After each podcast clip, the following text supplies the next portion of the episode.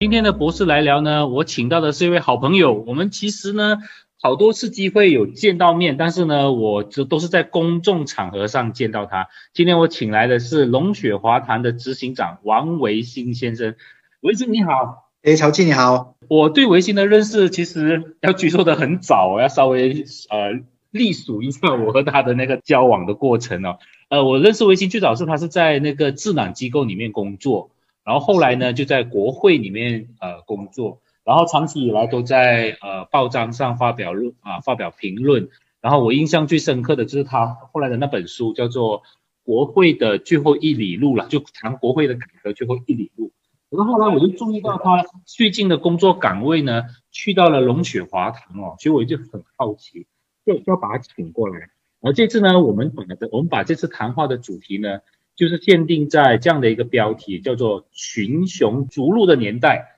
从国会到公民社会”。那当然又要谈到一个大家都非常熟悉的课题哦，就是反对政治的这十年哦，二零零八年到二零一八年，到底是所谓的黄金十年呢，还是青铜十年？那首先先请微信给我们开一个题了。好，呃，我是这样看哦，就是二零零八到二零一八。呃，我本身是把它看成反对政治的黄金十年，也就是说，呃，反对政治在不同时期，呃，有有起有落。呃，那么二零一二零零八这一个这一轮呢，呃，是在这个一九呃九八九九的那个烈火默戏之后啊，跟二零零八之前开始的这个竞选门一点零啊，呃，那么它开始向上发展，也就是说它是往一个高处比较呃向前进的方向来发展，呃，所以我就把它称为这一个呃反对政治的黄金十年。但是到了二零一八年这个西蒙执政之后，那么很短暂的一个政权可以说，呃，接下来，呃，我的看法是，反对政治是往下走的那个年代呀，啊，所以，呃，这样的一个相比之下呢，就变得二零零八到二零一八呢，啊，它是一个向上的一个发展的一个情况。那么它黄金十年呢，也是因为这十年里边呢，除了政党政治的部分呢，我们也看到这一个呃民间。呃，不管是公民社会还是一般的这一个民众啊，整体社会有一种众志成城、参与不同程度整个政治的这个走势的情况。呃，比如我们看到这个竞选门，呃，二点零、三点零一路这样发展呢，每一次上街，呃，包括上街过夜，很多的这一个呃示威等等，那个人潮都是很多的。那么它从过去如果对比呃一九九八呃一九九九的那个烈火默西的年代啊，当时的那个上街呢比较多的形容词在那个时候是，比如说恐怖分子啊，可能会有这个冲突啊，甚至可能会有流血啊，大家要担心啊，不稳定啊。那么来到二零零八到二零一八的这段期间呢，它慢慢的人潮不但变多，整个叙述人们给他的那个呃形容啊，呃都在转变中，而且转到变成怎么样呢？转到变成是嘉年华，不同圈子的朋友呃上街聚在一起，公民社会在一起聊天探讨议题等等，所以它的那个呃转变呢，呃为什么说是黄金呃十年哦？因为不管是对这个得力的这个政党，也就是最后在二零一八年执政的这个西蒙啊，呃，或者对这一个呃想要推动改革，有一些本身想要推动的这些公民社会团体、呃非政府组织等啊，呃，在这个过程里边呢，从过去一九九八到二零零八的这个十年对比，呃，二零零八和二零一八的这个十年呢，呃，我们就看到了从悲情到积极，呃，到自强的。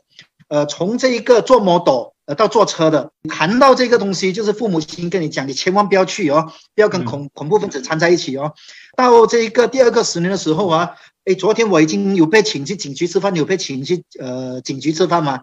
哎，那么从第一个十年的时候啊，只有一个蔡天强呃挡在那个水炮车前面呢，到第二个十年呢。你有安迪安妮啊，你有草帽哥啊，你有很多这个俊男美女，全部在那个呃政报队前面拍照啊，举手势啊，自拍呀，哦，所以我们说这个。呃，看起来也好像嘉年华的东西，为什么它会这样子发展？我想，因为一是因为反对政治呃的发展，在经历了呃上上下下的这些转折之后呢，呃，在这个二零零八到二零一八的时候，有一个比较向上发展、比较黄金十年的一个情况。那么第二呢，这样的一个情况呢，是一种比较能够告别那个害怕。也就是说，虽然政治你去上街等等，有时候一些人还是会担心，但整体而言呢，大家的那个兴奋，大家的那个正面的看待，基本上比这个害怕。比这个到底还有多少人会一起上去？呃，这样的一些担忧等等呢，是比较被比了下去的。就是说，整体季节这边的意义变得更大。所以我们看到二零零八到二零一八有很多社会议题，有一些议题呢是刚刚好吻合这十年来的公民社会的诉求，那么也有一些议题呢未必会吻合。而且可能是往不同的方向的，呃，但是因为整个向上发展的这个情况啊，它掩盖了很多，比如说有些人要炒作种族主义，呃要炒作一些比较极端的东西哦，它的那个作用啊，其实都不是很大。呃，对比跟这个二零一八年之后的情况，好，我先讲到这边。维景讲到的这个现象啊，都是我们这一个世代哦，就七零后、八零后目睹的这样的一个。风潮哦，我们叫做公民社会的洗礼就在街道上哦，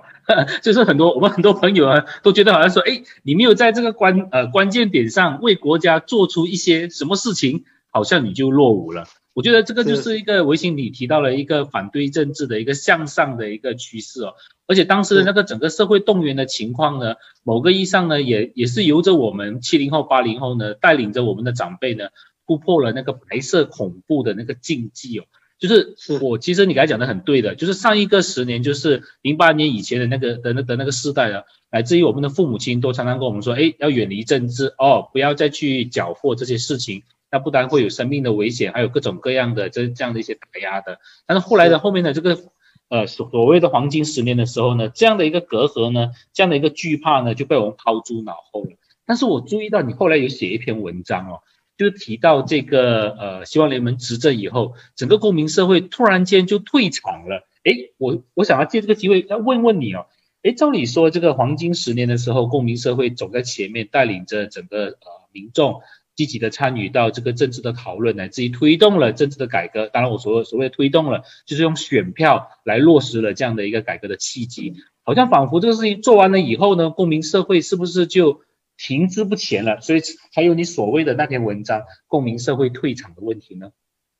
是，呃，我在想哦，二零一八年的那个执政啊，它一方面是反对政治里面的政党收割到那个执政的那个果实，那么另一方面也是一些公民社会团体呢，呃，有取得一些成果，但是。它同时也发生的事情就是，呃，有几个不同的那个层面是让这个公民社会退场，让政党在执政后为什么很快的民意啊？呃，从支持他到变得对他有很多的批评跟不满。好，我想第一啊，是因为在这一个上街的这个群众，这个竞选人世代，我们简称来讲哦，那么第一批人呢，是对政党的要求很高的人。也就是说，我们这十年呢，上街做了那么多事情，那么成功把你送进布城，你就要做事情来给我们看，而且要很快的把东西做出来。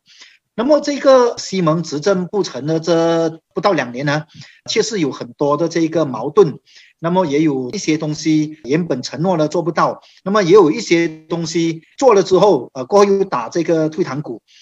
所以第一个的那个反应就是，当你的那个期望很高的时候，你看到他那个反效果出现的时候，自然而然你会变得一种失望、失落、不知所以然，甚至不想再理会。那么第二类啊，是公民社会呢，也有一些人有一种想法，就是我们在某个时期很尽力的去做了事情，所以现在呢，成功换了政府之后啊，有一批人进入了政党做事，那么这批人呢，一些本来就是政党里面的精英。但是还有一批呢，原本是公民社会里面的人士，但是他被这个政党招揽进去里边，所以有些人成为部长的秘书，有些人成为政府相关呃机构里边的一些要职的人哦。好，所以你们这些人呢，曾经跟公民社会一起做事，或者曾经在政党，但是跟公民社会关系很靠近的人呢，那么我们就会希望你进了里面之后呢，把东西做出来。所以他会有一段时间呢是。有点类似观察期，就是公民社会本身在累了那么多年之后，没有进到里边的人，他认为我先休息，我看你做到怎么样。那么你有没有把东西做出来？那同时发生的事情，你会发现到，呃，不管是原本在政党里面喊改革的人哦，呃，高谈原则的人，呃，还是公民社会里边呃进入政党或者进入政府体系做事的人呢，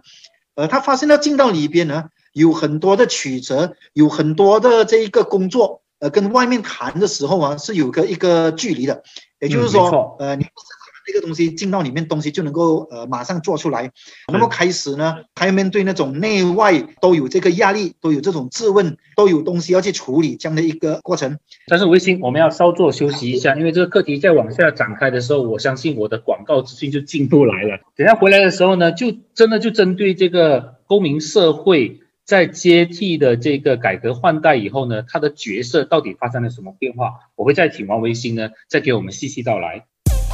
次来聊呢，我请到的是雪兰莪中华大会堂的执行长王维新先生哦。今天我们讨论的课题呢，叫做。群雄逐鹿的年代，从国会到公民社会，我是要先讲先从国从公民社会到国会，因为我我要类比的其实是维新这样的一个呃生涯规划的转折，从公民社会到国会，然后又最近又回到了公民社会来工来工作。上一段的时候我们提到的这个反对政治的黄金十年，从二零零八年到二零一八年之间呢，这些公民社会的团体呢发生了重要的一个变化，然后我把那个维呃维新的话硬生硬。生生给他掐掉了，现在就请微信再往下说。我刚才有谈到，就是二零一八年的那个，一方面有收割了一些成果，这个反对政治，但是另一方面，这个呃曾经参与或者支持改革的人，也产生了一些不同的变化。所以我刚才谈到第二个，我们看到的变化就是，呃，有一些呃人原本在政党的时候高喊改革的，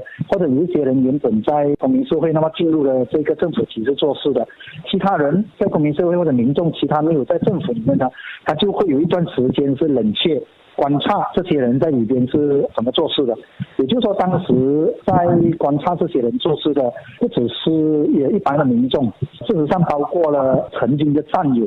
也就是曾经呢，你跟我是一起在某一个公民社会团体，那么今天你进了政府体制，我没有进，所以我就看你怎样做事。这个过程里边呢，这些进去做事的人，发现到在外面谈改革跟进到政府体制要做事呢，是有一个呃很多的转折要经历，呃差别很大啊，所以所以之后呢，你就会有很多内部和外部的压力，一些纠结啊、矛盾等等。那个是第二类我们看到的，那么第三类人？呃，第三类的人数呃没有那么多，但是呢，一些人因为他的那个曾经在参与的时候，他的角色跟他没有参与之后他的角色呢，作用有时候可以蛮大的。比如说，呃，以前有一些人是在政党里边帮你，比如说很自愿性的在社交媒体有人打到某一个政党，那么他是支持这个政党的，或者他支持某种改革的看法的，他就会很自愿的去参与在社交媒体里面去辩论、去反驳等等，甚至自己去设计了一些脸书专业去做这样的事情。但是结果他发现到二零一八年做了政府之后呢？啊，一些人因为他做了部长，他有优先权决定他要请谁做工。结果他请的人呢，可能是在二零零八到二零一八里面没有参与太多的，但是因为他是跟那个部长比较熟的，或者可能部长觉得你这个曾经过去十年做了很多事的人，我很难驾驭你，我不要用你等等。所以这些人呢，曾经有过一些很重要的角色的人，他不再动了。所以变成你会发现到二零一八年西蒙做政府之后啊，当这一个原本的执政党国政变成反对党之后，呃，特别是吴统啊，吴统呢，在过去几十年做执政党的时候啊，事实上是一个很称职的执政党，很懂得如何去统治。那么同样的，你会发现到他二零一八年做了反对党之后啊，其实也是相当称职的反对党。他能够在很短的时间里边呢，很快的，比如说这个社交媒体怎么样去炒作议题，怎么样去带动那种民粹。一方面，他们很成功的去主导了社交媒体的主流的意见的这个方向。但是另一方面呢，过去西蒙作为反对党时期的的那些支持者啊，很多都休息了，他不会太愿意主动的呃跟你去做，帮你做这种反驳工作啊，在舆论上跟这一个不同的意见去交锋啊，因为对他而言哦，我曾经这十年里面参与了很多年，那结果执政了之后，你们这些记得的另一个人看到我们呢，可能才瞄都不要瞄我一眼，好像都已经不认识我了，是啊，所以这个过程呢。这个东西其实很少人谈，而且有些人会觉得说，哎呀，我不可以谈这个东西的，因为我们这些谈改革的人都是讲原则的，我们不讲利益的。啊，我想，我想，我们一八年给我们的一个呃一个很好的一些总结一些经验呢，其中一点我想就是，呃，我们要要理解说人存活于这个世间，呃，你是在一个资本主义社会底下运作生存，所以不管你的兴趣是在推动改革，在政治、在经济、在什么领域都好，一个基本利益的条件的存在，呃，它是一个很合理的东西。并不是说谈改革的人是不可以谈利益哦，因为这样的一种方法，它其实也不是很成熟，它会变成呢，你甚至可以让一些人在这个过程里面猎取这种改革的果实，让你这些人呢成为了呃让他猎取果实的一些棋子，这种东西都可能发生的。而且所以改革啊，它不应该只是谈说最后谁做了部长，谁做了政党执政党，谁做了反对党，呃，谁做了议员，他也必须要回来谈说。整个民众这个众志成城上街为了什么？那么多人，呃，一些在不同岗位扮演角色的人，呃，你照顾他了吗？呃，你做了一个这样的一个安排啊，我想这些东西啊，也是呃，二零零八到二零一八上升阶段里边呢比较少处理的。我们不能够总是用一种高高在上，用一种很纯情的，用一种非黑即白的情况来谈论这样的一个东西啊。过去的一个马来西亚呢，长期同一个执政集团没有换过政府，我们可以不用处理这些问题。是。但是未来的马来西亚换政府会是一个常态。所以换政府是常态的情况底下啊，呃，事实上我觉得不管是公民社会还是政党，还是一般的民间团体等等哦，对这些东西的处理啊，我们都要比较专业。那么事实上，专业的好是你利益一起来谈，你做的这些工作呢，就会变得比较踏实。呃，这个我讲是我们从二零零八到二零一八上升的时候啊，呃，比较没有看到那么需要注意。到了二零一八年之后啊，你很快的看到各种的这个挫折。转折、伤害等等呢？它背后的一些呃，我想很多时候呃已经被忽略，或者不愿意去正视的一些一些东西啊。所以会不会今天谈这个东西，要刚好我提出一下那个看法。是，所以会不会是大家对这个公民社会或者公民团体的那个职能呢，太过单一的想象哦？就好像你刚才这样的一个铺陈哦。在反对政治的前十年，果然为了要打倒这个体制嘛，那你就必须要站在党外或者站在这个反对政治的这一面。但是当你们当当大家成功的完成了政党轮替的时候呢，那你就会涉及到一个很很严肃的课题了，就是是否要进入体制，还有自己的职能是不是已经已经已经完成了工作了。那我想在这个这个这个议题上啊，就是你提到的这个公民社会退场的这样的一个感慨。我把你的文章呢解读成是一个感慨，而其实你的下一步呢是要召唤公民社会重新进场，对吧？是，当时从国会到进入龙雪华堂这个过程呢，事实上是。有点静悄悄的，很多朋友啊，已经好多个星期之后，突然发现才问我，哎，现在你在龙雪华堂？你在龙雪华堂，其中一个人就是我。呃，我我想有一点是这样，因为因为从过去的这些关注，就是对你这一个反对政治、想要推动改革的这些工作的过程啊，啊，那么过后看到他的那个整个发展经验等等，那么我在想，下一个十年呢？会是反对政治的一个比较难走的一个路，它跟过去十年不太一样，所以未来的十年呢，公民社会如何重整，如何再再次的我们说起决是很重要的，因为因为有一些东西，它在马来西亚的一些经验里边。有点不同的地方是，有一些国家你看到他经历像我们这种二零零八到二零一八的情呃的情况呢，当他二零一八可以成功取得政权的时候呢，他同时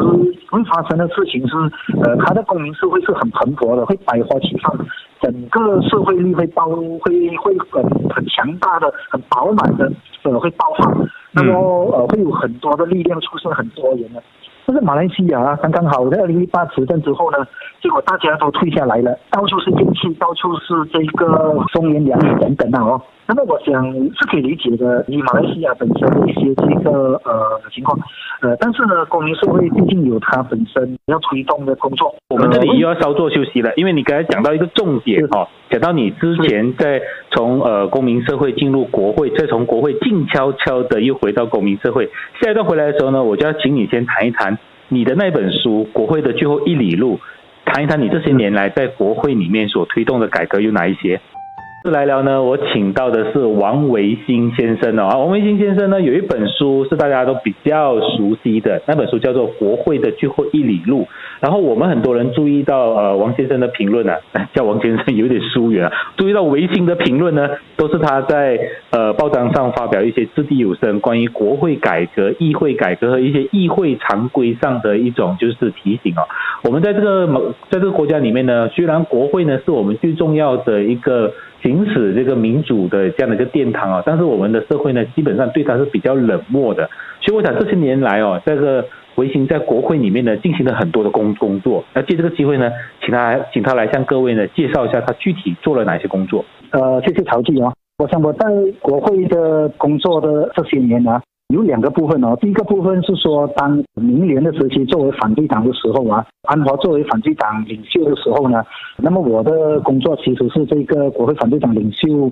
办公室的研究主任，也就是说我当时的。是要提供包括反对党领袖和反对党的国会议员的支持。那么这个支持是所有几乎是跟国会有关的各种事务，比如说国会议员要在国会提出问题，当他的问题得到这个部长的回复呢，他又要提出追加的问题。马来文叫索兰丹巴汉呐，英文是 supplementary question。啊，所以比如说这种情况啊，我的工作就包含了你要为他准备问题，那么你要帮他设想，当他问了一个问题，大概你要设想部长会讲回答，所以你要同时准备好部长的回答。大概如果是回答是 A 呢，你要问的 A 的问题呃是什么？部长的回答如果是 B 呢，你要 B 的那个你要问的问题是什么？那么你准备问题给某个议员的时候呢，或者给这个团队的领袖的时候，你要给他支撑的那个资料，也就是说，他要知道为什么我要问这个问题，呃，背后有哪一些资料参考是重要的，我能够立得住脚的。那么第二呢，比如说你上到国会的各种法案，对我们需要去读这个法案，要去呃分析，因为因为我们看呢，国会呢，很多时候特别是比如说法案哦，他今天提成呢，几天后他就要辩论的啦。是。那么，如果用国会的术语，就是他今天一读啊，几天后他就二读了。那么，呃，议员呢，事实上没有多少时间去看法案，所以像我们这样的工作的人呢，你就要去读那个法案。我们要对内阁的二十多个部门跟内阁有关的、跟联邦体制有关的东西，我们要懂啊。所以，比如说今天法案是交通法令修订案，比如说最近魏家强做了交通部长时期的法案哦，做这种工作的人，你要去看到底本原本的。交通法令有什么不同？OK，比如说，呃，原本的交通法令跟现在的不同，就是现在呢，它区分你如果喝了酒呢撞到人，它有两种，一种是初犯，第一次撞到人喝了酒；第二种呢是屡犯，你不只是一次，已经几轮撞到人。那么第二呢，你撞到人呢没有致死的，另外一个是有造成一个人死的，所以他做了这些区分。所以如果你今天喝了酒驾车撞死人，你要坐牢最少十年。那么，如果今天你喝了酒撞到人，轻微的伤，但是验了之后发现你有喝酒，同样的，现在呢你也需要坐牢了。那么这些里边呢，它有不同的细节，所以你需要帮他去研究呃做分析。那因为因为这些呃法案呢，有些法案你要去参考它原本的法令，有一些来到的法案呢，你要去对比它的那个联邦宪法里面有这样的矛盾，所以这些工作很多啦，有点像是律师在做的工作。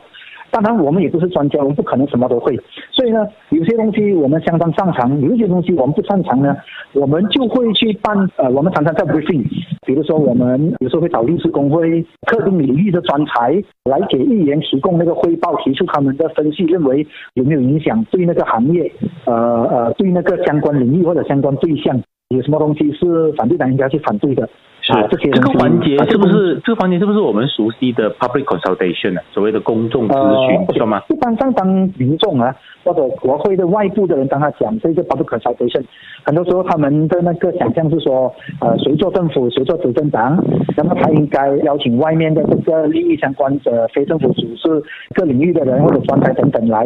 啊啊，这这个是其中一类。但是呢，另外一类就是说，反对党议员呢本身，因为我们看二零零八年之后的反对党议员有有八十多个嘛，这是一个很大的一个群体，所以反对党议员本身作为一个阵营啊，他也有做他自己的这个东西，就是说他并没有等这个执政党跟他讲说，OK，我们今天这个内阁将会针对这一个法案做一个这样的汇报，会请你来，他本身也会采取他自己的主动啊去做这样的东西，这些东西我们去安排。啊，那么有时候我们就安排的，有时候你要找我们的，比如说一些相关的东西发生，比如说很简单，政府之前想要采取一些东西应对新科技的发展，处理电召车一修令呢，就影响到传统德式时期的利益。这种传统德式业者啊，他们就会主动来找我们的，他说我们要见你们，表达我们的不满，呃，我们需要你们来为我们出声，呃，这个东西对我们是不利的，而且呢，政府呃没有召见我们一起去进行这个咨询工作，你要传达我们的心声到国会啊，他就会找我们，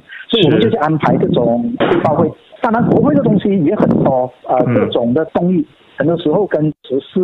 议题是有关联的，比如说巴勒斯坦呢又有轰炸，你要去准备好那个分析这一次的发生是怎么样的一个情况，是谁先开那个第一枪这样的一个情况，是不是应该要去呃提成一个紧急动议？这样的一个动议应该由什么议员来提成比较适合？我们安排论点，怎么样去更好的处理以巴课题等等。另外一种当然就是整个国会的流程，每一届的国会来到呢，有些议员是之前也做过，他这个是第二任甚至第三任，有一些很资深的，比如说林庆祥这种是很资深，他不需要你那个什么都会嘛，他比你还要厉害的这种。但是有一些呢是呃，他可能刚刚好做第二任，有一些是第一任，他其实不太懂国会怎样运作的。所以我我的工作包括要提供那个分析，比如说呃，当法政的领袖问我哈迪阿旺，他要提成一个私人法案，叫做三五五。那么你你认为他会怎样发展？英文叫 scenario，是我就要提供那个 scenario 那个情景的分析给他。第一个情景分析会这样来发展，第二个情景分析会这样来发展。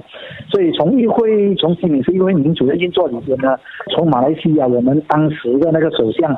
负责国会的首相署部长，还有当时的议长他们所表现出来的那个言论等等呢，那么我个人的分析会有这几个可能性啊。那么那么反正领袖就是需要准备。所以如果今天他是这样来发展。会是怎么样要讲应对？他今天如果是那样发展，那么他们怎么样发展要讲应对？所以这些东西你一定要对程序，你要知道说议会常规里边哪一条要处理哪一个东西，你要知道新民是议会里边呢，除了马来西亚，其他国家是怎么做的？因为新民是议会里边呢，它有很多个，我们叫 variants，很多类别这样。虽然同样是西敏斯议会啊，呃，但是它有不同的学派。是，比如说马来西亚呢，长期以来的做法是跟随某一种学派的，所以为什么有时候你会看到有些人提供意见，会讲说啊，我认为啊，今天国会这个情况呢，啊，应该，比如说应该是这样的，过后你会发现到其实议长说出来不是这样的，为什么？然后就有人批评说议长是不对的啊，什么？你说他未必不对的吧？因为他是在做着另外一个学派的做法的东西，因为其实因为不是只有一种学派，并不是说跟着你那个看法的才是符合新民主议会民主。啊，比如说我我我当年，呃，我曾经呃去这个澳洲国会观摩的时候，跟这个澳洲国会的国会的秘书，啊，议长等等交流啊，啊，那么他也介绍我读新民主常规的学者，嗯，呃写的这个文章哦，当时我还记得，呃，就一个学者他就指出，心理学议会里边呢，至少有四大学派。嗯，呃，他们叫 school of thought 啊，所以他四大学派啊，有他的各种因素底下导出他认为心理是议会要有强的惯例，啊，配合每一个国家整个历史、整个政治体制、整个政治文化等等的因素，它就会让你知道说，当你判断本身的国会这样的一个发展下去应该怎么样走的时候呢，你就能够提出一个比较可靠。比较有基础的分析，所以这些工作啊，涉及到很多研究工作了。它不是一个随便看一篇文章你就知道，你要做很多阅读去观察。所以我就觉得你在那个议会那边呢，待了这么多年，已经算是很少数的几位朋友啊，是熟悉这个议会常规，乃至于整个国会的那个体制。因为这个呢是一个很专业的问题啊，尤其我们常说民主政治呢，有一块呢就是专业问政哦。但是我们大家都很好奇哈，诶。作为一个经验丰富的这样的一位呃，在国会议会里面担任要职研究主任的维新哦，为什么最近静悄悄的走回到这个呃公民社会团体里面来了呢？那下个小时呢就要请维新和我们娓娓道来哦，为什么他会选择从国会的最后一一里路是不是走完了？然后呢，接下来走到了公民社会里面来。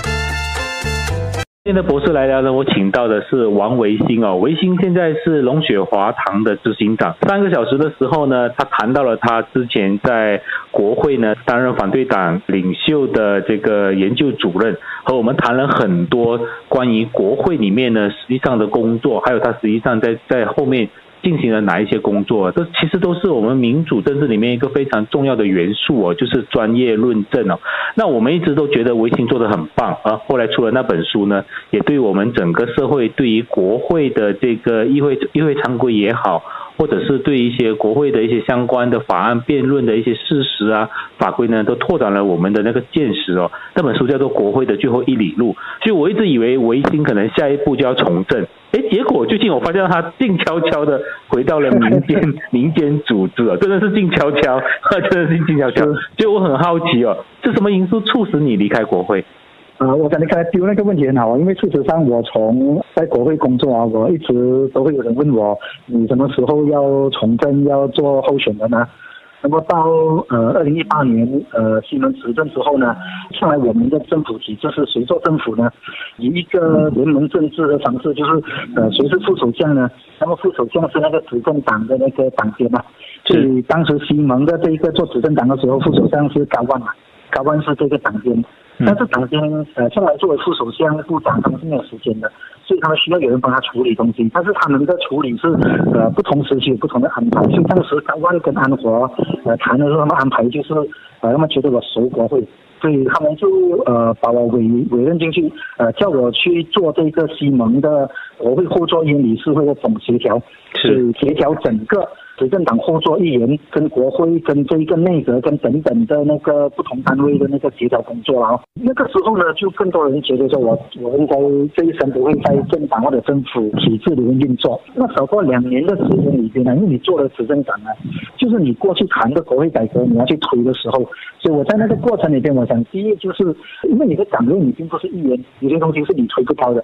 你是要通过议员来推的，所以你当然会去接洽一些议员，因为我的工作岗位的关系。我会去接洽这个议长，我会去接洽那个国会下议院的秘书等等，那么我会去跟他们谈起我的看法，跟他们交流。这种推动的过程，你就会发现到，跟媒体报道有一些东西，呃，有一定程度的反应，那有一些东西又未必，呃，比如说。私下其实很多是跟朋友讲，就说我并不是今天来事后孔明，我是过去一直都是跟朋友讲。呃，媒体会报道说我们今天换了一个啊阿里啊，他是前法官，应该懂得改革，应该懂得推动国会改革会很不同。我当时就跟朋友讲，他一定做得很慢的，因为他不熟国会，他是熟熟法庭，不是熟国会。是。所以呢，你你进来你一定要一个时间去理解的嘛。啊，所以呃，我在里边的经验就是有一些东西我认为很快可以做的，呃，我发现到。要要做起来不容易，当然，因为我不是那个在那个岗位可以直接去呃执行的人，但是有一些东西也的确是做到。OK，那么当然这个过程里边有一些东西是我本身有一些觉得呃可惜的，就是呃比如说我们现在在开那个预算案的国会，昨天提前半夜开始辩论，这个预算案的那个整个程序啊，进到这一个委员会的那个阶段的时候呢，五十六页里面呢，委员会阶段有不同的方式来处理预算案，它有不同的。优势跟它的不同的一些负面作用啊，推动改革呢，这些东西一定要掌握，你做得快。当时我看到西门执政的时候，在推动一些东西其实很慢，因为他们一直在那边想要去理解到底怎样的一个情况啊。是，OK，这是一个过程啊。OK，那么重点是为什么我会转来公民社会？是因为替代性行动在发生，就变成反对党。第一，我想，呃，从个人的那个呃生涯规划。这个岗位在国会我做了很久，从做反对党做做执政党。我的判断是，未来十年反对政治会往下走啊。等一下谈大局观一点零的时候，我会谈说未来十年为什么我叫做大局观二点零。是。呃，OK，下次我谈这一块。好，那么第二点呢是，呃，我想到说，呃，在这样的一种大局观二点零的那个情况下呢，公民社会从二零一八之前到之后。然后我本身一些认识的朋友看到那种四分五裂等等的情况，那么我想，呃，我本身的人生的兴趣等等呢，呃，因为我向来是习惯用十年来看待一次自己要走的那条路，所以我就在想我的下一个十年，最后可能只剩下两三个十年了。你下一个十年要做什么？所以我在想。是时候换另外一个平台，我认为下一个平台重要的是公民社会。所以当这一个龙雪华堂又刚好来找我的时候，啊，我认为是时候了，所以我就来到了这个呃龙雪华堂啊。是。那么呃，我想龙雪华堂的工作为什么重要啊？第一，它是华团。是。但是第二呢，它又不是一般的划船，因为马来西亚有整万个这种划船呢，比较活跃的，有些人讲有一两千，但是认真的去看待，大概只有几百个。是，那么有代表性的划船呢，里边的龙血华堂是其中一个。它跟一般划船不同的地方是说，它一方面呢，它维系着一般划船做的事情，呃，在于文化团体的这个定位，呃，在于这一个华人文化民族的利益或者整体国家的利益等等，呃，这些东西它跟其他划团有相当多的这一个相似或者些微的差别。但是它又不是一般的那个划船，因为它同时把自己定位成公民社会的推手。我个人对它觉得有趣的地方是说，第一，它不只是一个公民社会，它还是公民社会的推手。因为公民社会啊，你可以是一个很大的组织，你可以是一个很小的组织。我们看 b e r s e 啊，二零零八到二零一八是很有号召力啊。我们可以讲它是一个很大的组织。所谓的大不是在于人手，而是在于它可以同时号召整万人上街的。它过后也可以变得很小，因为现在你要号召大概不容易。OK，那么有一些组织啊，它的整个作用让它可以成为一个比较大的组织。那么龙雪花糖是这样的一个组织，但是呢，你一个组织再大都好啊，单单靠自己还是不够的。所以同时呢，你要去串联不同的那个公民社会组织。呃，那么这种串联的过程呢？推手的意思是包含了你去推动，推动呢是比如说你做观念的这种领航工作，你推动议题，然后你去做，比如说呃其他这个公民团体比较小，呃他要做东西，他找不到场地，你有这种出租场地，呃或者说遇到一些比较政治敏感的，别人都不敢租给他的时候，你要有这一个道德的担待，你去租给他，然后让他去做他要做的东西，所以这一些东西啊。让这个龙雪华团一方面是这一个华团，另一方面又不是一般华团，因为他不但是定位为公民社会，他同时是一个推手。我在想着，当你未来几年想要做这方面工作的时候啊，它是一个其中不错的平台。是，而且呢，我觉得呃，借由你在国会所积累下来的这些，无论是政党的这些人脉也好哦，或者是跟这些其他呃在野党或者是执政党。之间的这种关系，还有就是其他的公民社会的团体，当然我指的是非华语社群的其他呃的的的这些团体哦，都应该会是你接下来在这个岗位上可以发挥的一个很好的资源啊。但是我想你你你之所以会接下这个这个任务哦，就和你刚才之前要谈的这个大局观一点零到大局观二点零这样的一个转折哦，我们稍作休息，回来之后我们也请维新谈一谈。所谓的大局观一点零到大局观二点零，到底发生了什么改变？而他接下来的十年规划里面呢，是打算怎么样规划这个龙雪华堂接下来会进行的一些工作呢？今天的博士来聊，我请到的是维新哦。刚才维新讲到他的生命呃旅程呢，是十年做一次改变，就让我想起那个儒家常常说的哈，三十而立。四十而不惑，五十而知天命哦。我想现在，我想现在，呃，维新是有很迫切的这种十年的这样的一个人生规划，所以这就是为什么他后来有一篇文章提到这个我们要看待的是大局观二点零。因为我读了那篇文章以后呢，我也觉得这个应该有点像是他的出师表之类的哈，或者是论证他为什么要回到呃这个民间团体，而且选择龙雪华坛。那今天借这个机会呢，也请他给各位朋友谈一谈所谓的大局观一点零到二点零发生了什么变化。首先，我先谈大局观一点零哦，就是大局观呢，是我用的一个词汇来去描述一个情况，就是二零零八到二零一八呢，为什么二零一八会发生？那么我想其中的原因啊，是因为这个马来西亚社会呢，整体而言，多数人要追求改变，认为说中央政权呢，怎样说让它换一次。这个东西我把它形容为这个大局观一点零。那么这个大局观一点零啊，就是说在马来西亚，特别是在走向二零一八年的那个过程的，呃，虽然有很多议题很争议，但是呢，那个过程里边呢，因为众志成城的那个当时的整个社会具体心理是认为中央应该算一次，所以你很多课题。政治叙述等等呢，其实都会被掩盖。不管你要炒作什么东西，起到的作用呢都是有限的。因为这一股浪潮啊，它会掩盖这些东西。好，那么这个这个这个浪潮呢，华人社会容易明白，因为华人社会大部分都要这个东西。那么马来社会呢，有一定的比例是不同的。他之所以要换，不一定跟想要改革的人有一样的看法。他有一部分的人要换呢，是因为当时马哈迪炒作 One NDP 纳奇的课题等等，他要换的是纳奇，他不是要换掉五统。比如说，这个是在某一个部分的这个马来群众的东西。但是整体而言，它形成的这个大局观呢，是掩盖了这些东西的，其他不想变的等等的。OK，呃，这个东西我讲更多的细节大家都了解，我就我就不谈多。嗯，我现在谈的是大局观二点零的形成啊。二零一八年换了政府之后啊，西蒙做了政府之后啊，简单的一句话就是，从二零零八到二零一八不断的向上。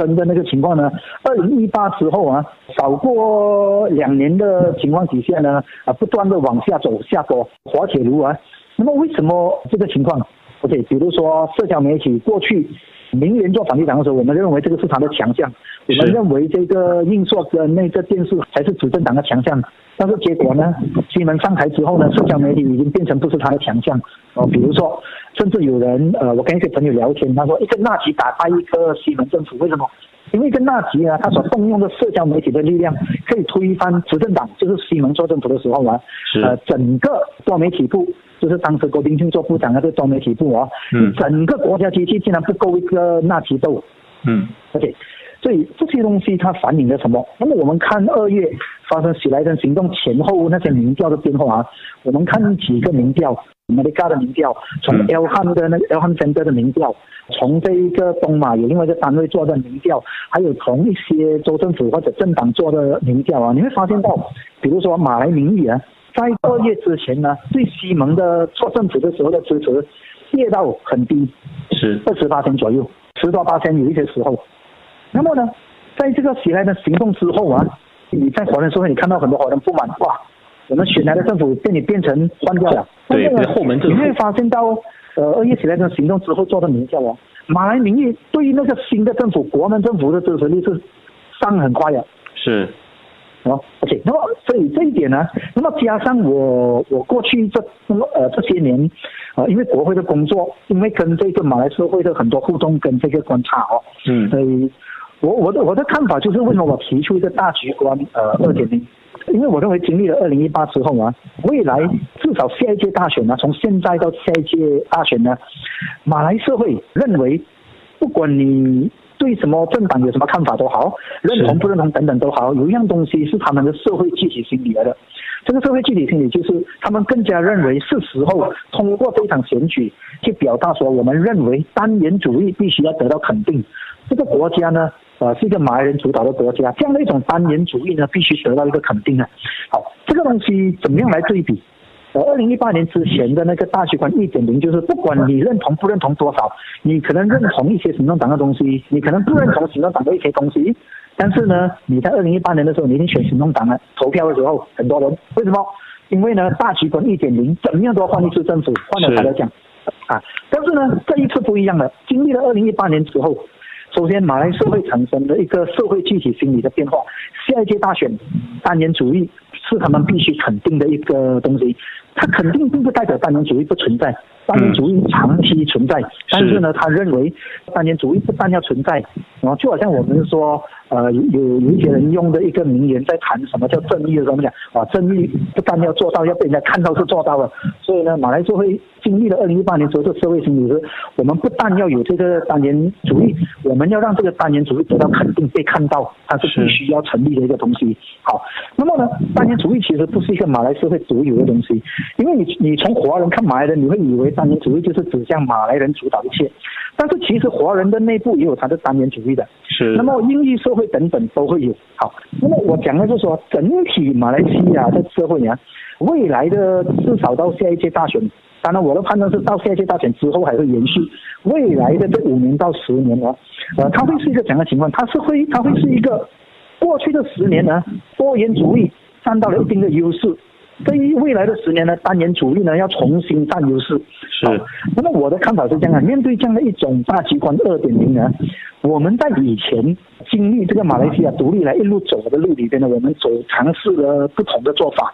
特别是呃八十年代华人社会提出这个两千字，到二零一八年看到了成果。是，但这里边呢，有一些比较细致的部分跟马来社会、华人社会之间有关的东西。我我的看法是说，今天呢，呃，在处理未来这十年的道路啊，多元跟单元的一个关系是华人社会，我想很多人都会认同多元的重要性。像像龙雪和堂这样的单位，它推动的就是多元改革这样的一个方向。但是呢，多元要如何看待单元？我想多元呢，不可以把单元看成敌人。多元跟跟单元呢，事实上是一个共存的东西。你要做的呢，应该是一个竞争关系。多元跟单元呢，共存。竞争对话，呃，他要让彼此之间有更多的交流，更多的这个张力，这个过程重要。为什么？因为二零一八年呢，当西门做了政府之后呢，他推一些东西的时候，比如说他推这个 i 色，签了之后他倒闭，或者你做这个统考等等，我们本来呢以为说你换了政府很多东西可以改革，我们发现改不到。一一个部分是出现在政党的部分，但是还有一个部分是什么？是社会层次的部分。是。呃，因为因为这个社会啊。政党精英，他不认不认同你都好，比如说吴统，他不一定呃认同公正党谈的多元，或者说吴统，他不一定认同行动党谈的华校的拨款等等，但是呢，他知道如果我不给你拨款，华人的社会一定不满的，他知道。是。但是呢，一般的这种社会层次啊，比如说当你跟这个马来社会互动。你会发现到马来社会里面一些他们很熟的东西，我们华人社会是没有什么认知的。同样的，我们社会很熟的东西，马来社会没有什么认知的。嗯。所以，比如说，我还记得，呃，西门执政的时候，当我作为互作院理事会的总协调时候啊，我安排了种种的这些代表去向国会议员汇报的时候，你会发现到一些呃马来议员对于统考是没有认识的。是你一定要用一个他能够理解的方式来谈，他才比较比较容易抓到为什么这个东西那么棘手。同样的，当我跟那些马来朋友谈的时候啊，他会认为我，我们宗教学校长期以来啊，那么多种，其中一种常常被政府打压。为什么我们华人社会从来没有关心过我们我们宗教学校被打压？啊，OK，我的意思是说，当我去跟华人社会讲这个问题呢，我有一个华人社会朋友跟我讲，宗教学校会被打压咩？宗教学校不是政府承认的吗？对啊，而且他们会更加，他们会更加觉得呃匪夷所思的。对，就是哎，中教学校不就是政府正在扶持的一个呃教育体制吗？怎么会有打压的问题呢？因为因为因为宗教学校哦，它有很多种类，它有政府承认的，还有民办的，然后它有比如说呃某一个区块是跟伊斯兰党，就是之前伊斯兰党作为反对党的时候啊，过去那么多比较有关联的，所以比如说你看哦，执政党当年呢，他是不太愿意承认伊斯兰党主导的这一块，嗯，呃，那么他如果要愿意承认呢，他是希望他的整个课程纲要是要依据执政党规划的纲要的。但是我们现在这个话题要先主导一下。因为呃，因为再再往下展开的话呢，那我们就要延迟待会资讯进入的那个时段了 啊。这个和王维新对和王王维新对谈就有这个好处啊，就好像那个 China Box 一样，一个一个盒一个一个盒子打开哦，都是一段值得我们深聊的课题。但是我们稍作休息，回来的时候呢，我会请他再聚焦谈一谈这个单元主义跟多元主义两者之间的互动是怎么样影响他接下来在龙雪华堂所进行的工作。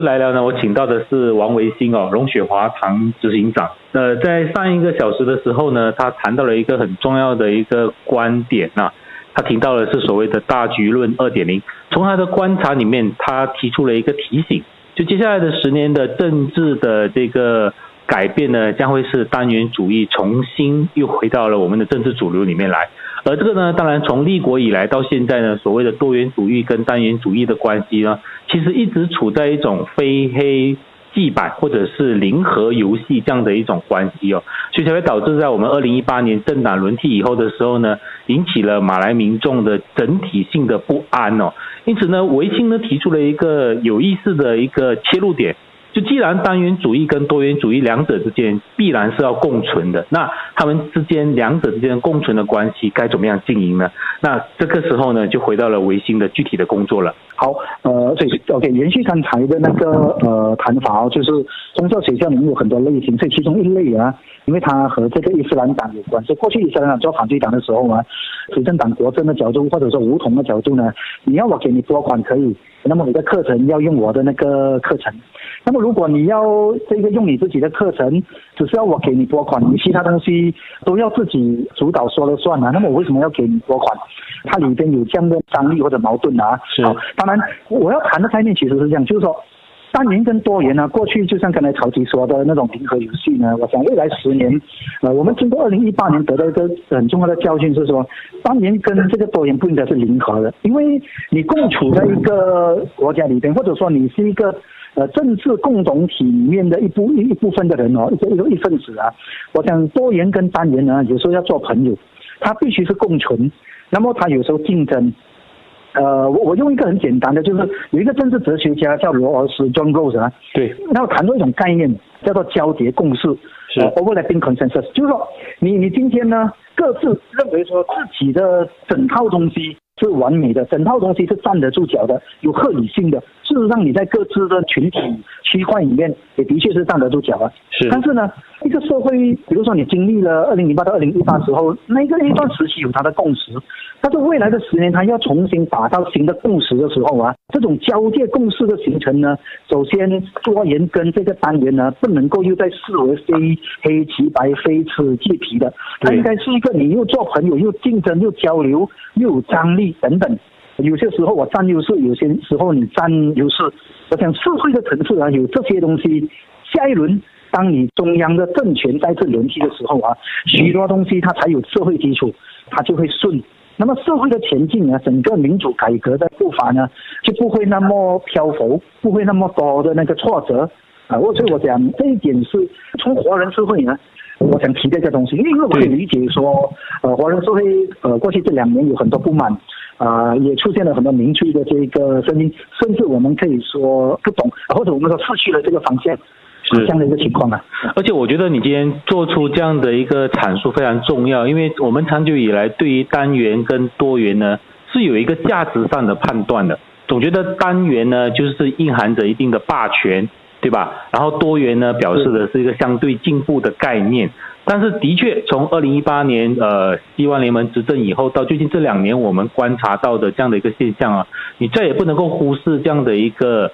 你说它是思潮也好。说它是一个呃根深蒂固的这样的一种就是意识形态也好，它的存在和它的合理性呢，一直都被我们忽略。所以接下来呢，就要请维新谈一谈啊，针对这样的一个你刚才提到的，他们两者之间需要做竞争，要呃 偶偶尔呢还要还要彼此交流哦。那回到你现在所站的这个这个岗位哦，龙雪华堂的这个岗位哦，你具体要进行哪一些规划跟工作呢？去促使这样的一个既竞争。呃，偶尔呢，还可能相互影响的工作呢。呃，我我听到龙雪佛堂第一个推动的就是线下式线上堂的这个系列。呃，这个是龙雪佛堂每个星期一呢晚上八点都会办的线上讲座。呃，第一当然是龙雪佛堂几十年以来，特别是从八十年代开始啊，秉持着一种信念，就是说他要做这种观念领航的工作，呃，要引导议题。这个线下式线上堂呢。在当前的环境，因为这个 COVID-19 这个疫情的情况，你用线上的方式，那么同时也符合龙雪华堂本身的这一种观念领航的使命。那么我本身加入的元素就是说，你今天办这个天下是线上堂呢，要稍微跟过去有点不同，就是第一，你不会只是说中文，你有时候办马来文，你有时候办英文。为什么重要？因为你还是以中文为主的，因为你是一个呃华人社会里面重要的有代表性的机构。但有些时候呢，有些议题你要用马来文呃或者英文，因为你要回到说东西不只是交给政治人物政党，你要回到说东西不只是给国会议员州员，你要回到说东西是能够回到社会的层次，也就是说马来社会、华人社会等等这种跨族群、民间机构、社会民众的这一个层次。我们之前有办过一场，当土团党的青年团的团长呃 One Five 想要关闭华侨的时候，我们呢就邀请他，我我亲自邀请他来主讲。结果他跟我说他忙，所以他派了他的那个可做本的档案呢来引战了啊。啊，那么我也邀请了另外一个马来组织民间组织叫阿斌的主席，当时也邀请了华社的评论人黄金发来主持。那么请了那个林宏强跟请了一个。呃，林联利基金的行政主任来参与，对。那么你用马来文来进行，让他们做交锋。我还记得当时土团党青年团的那个葛作本的，然后他还质问那个黄金发，他说：“我感觉你好像在针对我，因为 因为黄金发针对他讲的东西，不断的在丢问题给他，是吧？”好，那么这些东西呢，它重要，因为呢，我们不能够假设啊，这些工作啊都不用做，就是你只要换了政党，只要你对国会议员提要求，东西就会自然改变。但是社会层次的东西其实是很长期的工作，你要做很多年的。但是又不能不做的一个东西，所以你在做这个观念呃领航的时候啊，一呢，对于这一个活色本身做一种观念领航；二呢，呃，对于二零一八年之后的那个政局，当大家不知道那个方向怎么样的时候，你不一定能够马上提供一个方向，但是呢，你提供那个平台，根据整个议题在炒，你没有去躲避这些议题，那么你去谈，请人来谈，让他们去谈。所以你要注意到天下事里面的主讲人呢，呃，有时候呢，你会看到一些行动党的主讲人在主导，有些时候呢，马华主讲人在主导，有时候是评论人在主导，都有。比如说上个星期我们办这一个讲座，请了龙学堂的顾问陈友信、马华总秘书张胜文、行动党的国会议员黄淑琪，张胜文就丢了一些很好的论点。所以这些过程呢，它重要，为什么重要？因为龙雪华堂这样的一个单位啊，它。不会超越政治，但是它超越政党，它不会呢对任何政党唯命是从，但是他提供给所有政党平台，当然他也会有他的一些看法的，特别是重大事件，龙雪花堂是不含糊的。我们看到前一阵子，当媒体报道说有可能会有这个紧急状态的时候，所以当晚呢，龙雪花他马上发一个文告，声明他的立场是不认同紧急状态的。是，但是呢，除非是这样的事情，其他事件呢？我们用这样的一种时间来去进行这样的一种互动，不断的推导这个社会很多讨论、很多交锋、很多的吵架都不用紧。最后呢，有一个新的共识出来，社会认为这样的一个共识是更好。那么第三点呢，就是我讲的多元跟单元的部分呢，有些时候要马来文，有些时候要英文。比如说，我们不要以为我们只有对于马来社会的时候才是单元跟多元的一种交战。事实上，比如说你谈华小啊，你用英文去主办谈华小的课题，你会发现到很多英语圈的朋友，不管是华人、印度人、马来人啊，他是认同关闭华小的。我认识的一些朋友，他都跟我讲，我觉得只要马来小学啊，搬到那个教育素质很好，里边就像让你上华文课，我们为什么还要华小？嗯，啊，比如说我被挑战过这样的一个角度，他问，我我的朋友讲英文的，他说。你之所以主张华小要保留，是因为你跟我讲说马来小学的教育素质不好吗？华小教的比较好吗？OK，那我给你另外一个选择，我提升啊，我提升很好的马来小学里面有的学华语，这还需要华小吗？OK，就我的意思是说，这一些东西啊，这些这些里边的不同的看法呢，当你用英文去办的时候，你请一个用完全是英文的华人来谈的时候，你可能会发现你跟他的看法是天差地别的。所以这些东西，社会层次多元和单元的角力、交锋、做朋友、共存等等啊，我想这是另一个重要未来几年，我想我们要去推的一个方向哦。是，感谢这个维新啊，就是呃，在这个在这个 疫情的这个时间还拨容来和我们对谈，然后也让我们这个节目呢，在今天的这个反反谈里面呢，得到了更多的知识，而且呢，更关键的是呢，也让我重新在呃。思考这个单元跟多元的关系，尤其你刚才最后的时候讲到一句很关键的话，就龙雪华滩要扮演的这个角色呢，是一个观念领航的角色。那我相信有了维新的加入以后呢，接下来的系列的这个公民呃天下事线上谈呢，将会让我们备受期待。再次谢谢维新，谢谢，嗯，谢谢。